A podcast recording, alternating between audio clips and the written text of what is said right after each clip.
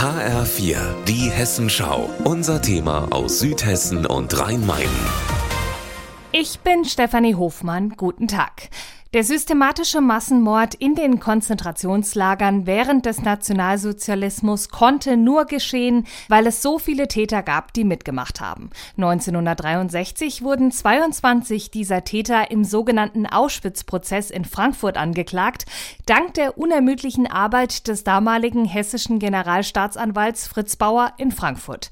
Der Film Fritz Bauers Erbe Gerechtigkeit verjährt nicht zeigt jetzt, warum es heute immer noch wichtig ist, dass dass sich die deutsche Rechtsprechung der Aufarbeitung stellt. Fritz Bauer. Ich glaube, wir sollten den Hitler in uns selber finden und erkennen, was Ursachen dafür war, dass diese ungeheuren, in der Geschichte einzigartigen Verbrechen geschehen konnten. Letztendlich war der Auschwitz-Prozess für viele eine Enttäuschung. Nur sechs Angeklagte bekamen lebenslang, 13 geringe Strafen und drei wurden sogar freigesprochen.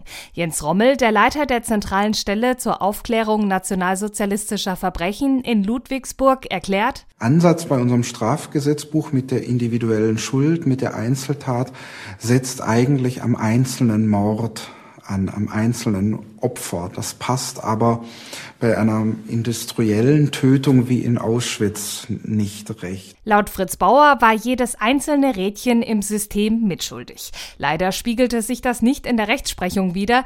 Immer wenn in den Folgejahren NS-Tätern der Prozess gemacht wurde, gab es kein Urteil. Das änderte sich ab 2015, als der Auschwitz-Buchhalter Oskar Gröning verurteilt wurde. Und erst im vergangenen Dezember wurde auch eine KZ-Sekretärin wegen Beihilfe Beihilfe zum Mord verurteilt. Jens Rommel sagt heute, damit übersetzen wir etwas ins Juristische, was die Geschichtswissenschaften schon lange wissen. Die Verbrechen des Nationalsozialismus, der Holocaust, wäre in seinem Ausmaß nicht möglich gewesen, wenn nicht so viele auf Täterseite beteiligt gewesen wären. Fritz Bauer hat mit seiner Denkweise die Rechtsprechung verändert. Nicht umsonst wurde die ehemalige Darmstädter Hindenburgstraße in Fritz-Bauer-Straße umbenannt.